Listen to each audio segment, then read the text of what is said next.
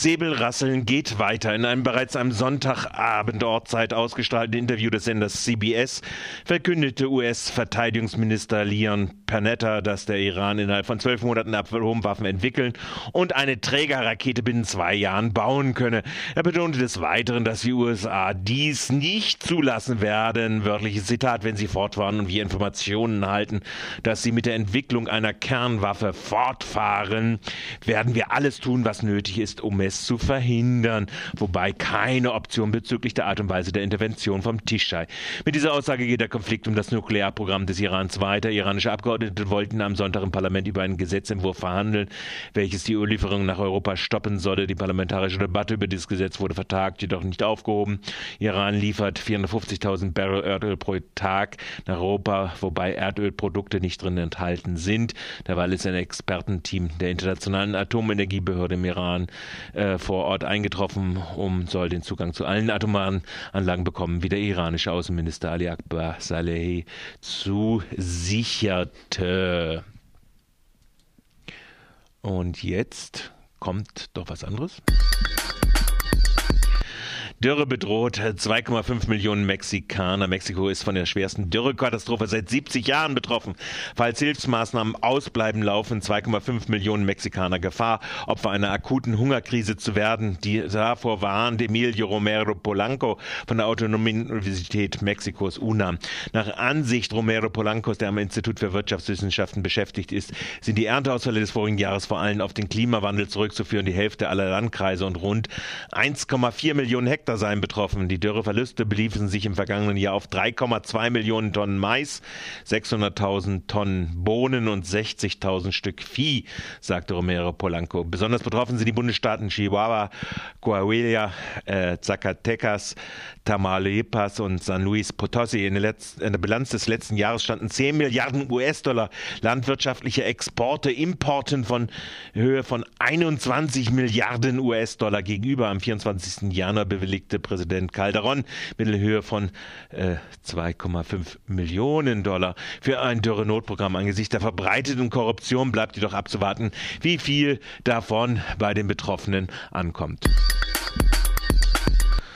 Syrische Truppen haben am Wochenende Gebiete zurückerobert. Syrische Regierungsretten haben am Wochenende von Aufständen kontrollierte Außenbezirke von Damaskus zurückerobert.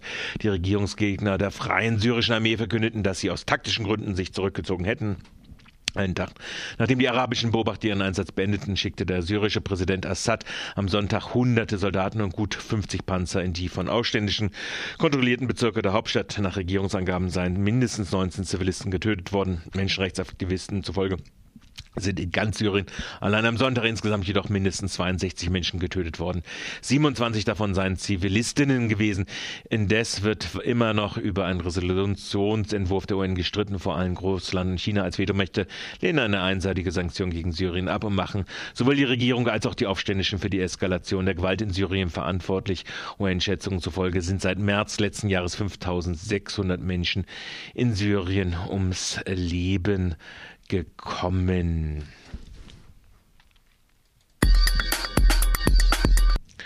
Gewaltopfer wird abgeschoben. Obwohl ein libyscher Flüchtling gleich zweimal am selben Tag von Neonazis angegriffen wurde, darf er nicht in der Verhandlung als Zeuge aussagen. Der Grund, Wissem Dara ist während der Konflikte in Libyen über Italien nach Deutschland eingereist und wird dem Bestimmen folgend in das Erstreiseland, Einreiseland abgeschoben. Am Oktober 14. Äh, Oktober des letzten Jahres wurde Wissen am Nachmittag in Plauen von einem Ladendetektiv angegriffen. Am selben Tag schlug ihm dann ein Security vor einer Diskothek bewusstlos. Beide Angreifer waren schon wegen Körperverletzung vorbestraft und gehören der Sicherheitsfirma COP Security an.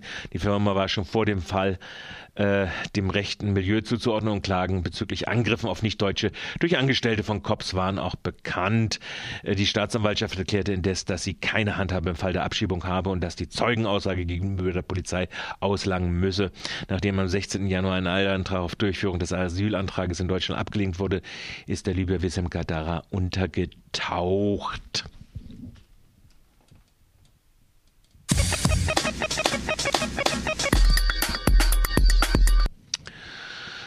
Alice Schwarzer schwer verärgert. Nachdem die rot-grüne Landesregierung Nordrhein-Westfalen die Förderung für den Kölner Frauenmedienturm kürzen will, möchte Alice Schwarzer am heutigen Dienstag in einer Pressekonferenz ihre Täuschung zum Ausdruck bringen. Die Emma-Herausgeberin habe bereits sieben Protestbriefe an den Ministerpräsidenten Hannelore Kraft geschrieben, jedoch kein Gehör gefunden. Es geht um von der vorigen Regierung jährlich zugesprochene Förderung in Höhe von 210.000 Euro für das 1994 eröffnete Archiv- und Dokumentationszentrum Frauen Frauen Mediaturm FMT. Die rot-grüne Landesregierung macht Förderungen in Höhe von 140.000, äh, möchte Förderungen in Höhe von 140.000 streichen, weshalb die Existenz des in dieser Form weltweit einmaligen Frauenarchivs bedroht sei.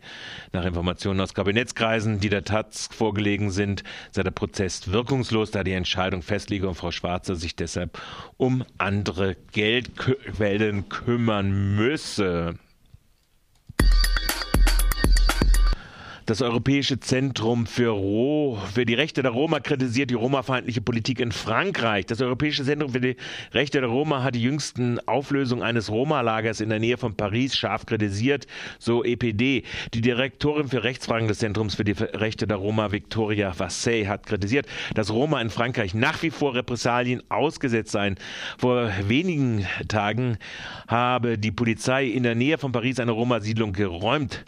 Das hatte rund rund 80 Menschen ihre Unterkunft gekostet. Damit setzte sich die Politik der Zwangsräumung und Abschiebung, die vor allem 2010 für Schlagzeilen gesorgt hatte, bis heute fort. Zwischen April und Oktober des letzten Jahres hat das Roma-Zentrum in Frankreich 46 Räumungen registriert. Fast 6000 Menschen seien durch die Räumung betroffen gewesen. Die Betroffenen wüssten nicht, wohin sie gehen sollten. Ausweisungen gäbe es ebenfalls noch häufig.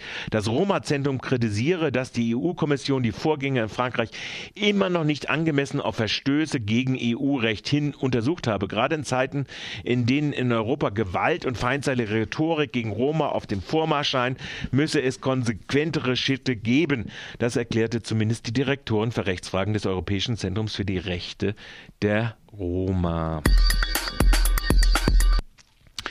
KP Kubas hält an Einparteiensystem fest. So EPD, kubanischer Präsident Raúl Castro, hat erklärt, die Zulassung anderer politischer Parteien würde dem Imperialismus auf Kuba die Tür öffnen. Allerdings habe die Kommunistische Partei auf ihrer nationalen Konferenz beschlossen, die Amtszeit für politische Mandate künftig auf zehn Jahre zu begrenzen. Außerdem habe Castro ein schärferes Vorgehen gegen Korruption in Partei und Staatsverwaltung angekündigt.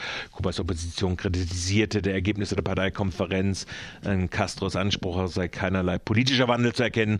Raul Castro habe seine letzte Chance verpasst, den Wandel anzustoßen, den Kuba benötige. Trotz Steuerplus von 10% Implosion der Unternehmenssteuern, 27,3 Milliarden Euro Steuereinnahmen sind 2011 in die Kassen des Landes Baden-Württemberg für dessen Aufgaben gespült worden. Dies stellte das Statistische Landesamt am Montag fest. So haben sich die dem Lande Baden-Württemberg nach der Verteilung der Steuern auf Bund, Länder und Gemeinden zustehenden kassenmäßigen Steuereinnahmen im Jahre 2011 um 2,5 Milliarden oder 10,1 Prozent gegenüber dem Vorjahr erhöht.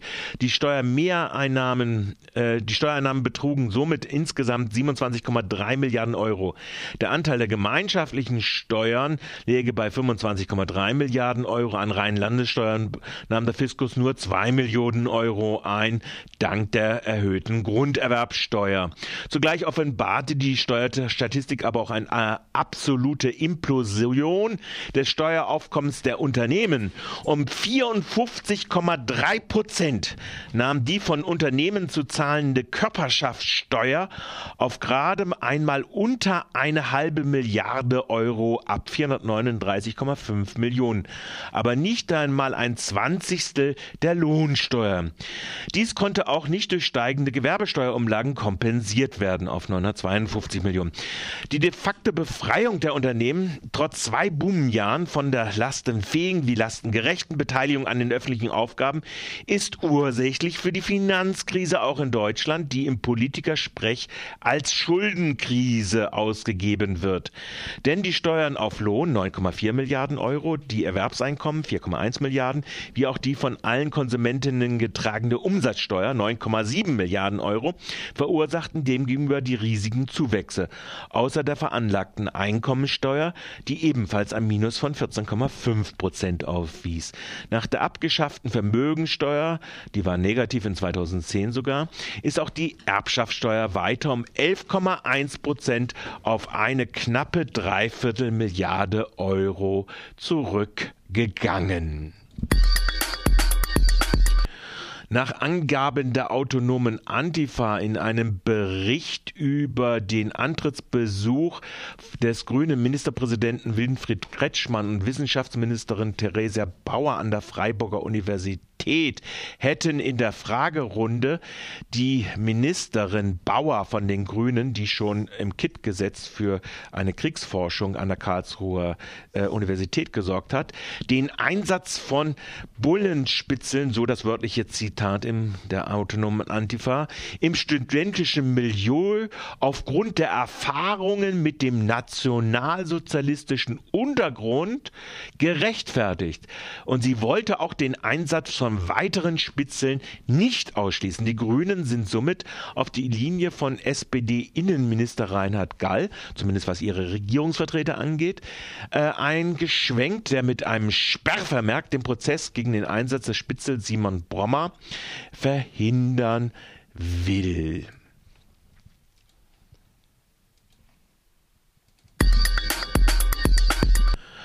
Kein Grundstücksverkauf an Südwirt. Noch gestern hat der Südwirt-Geschäftsführer Schwan in einem Brief an Medien unbedingt die Kaufabsicht äh, seines Privatisierungsunternehmens angekündigt. Und zwar die Kaufansicht, Absicht an den über 100 Wohnungen der GAGFA in der Stefan Meyer, Rennweg und Sautierstraße.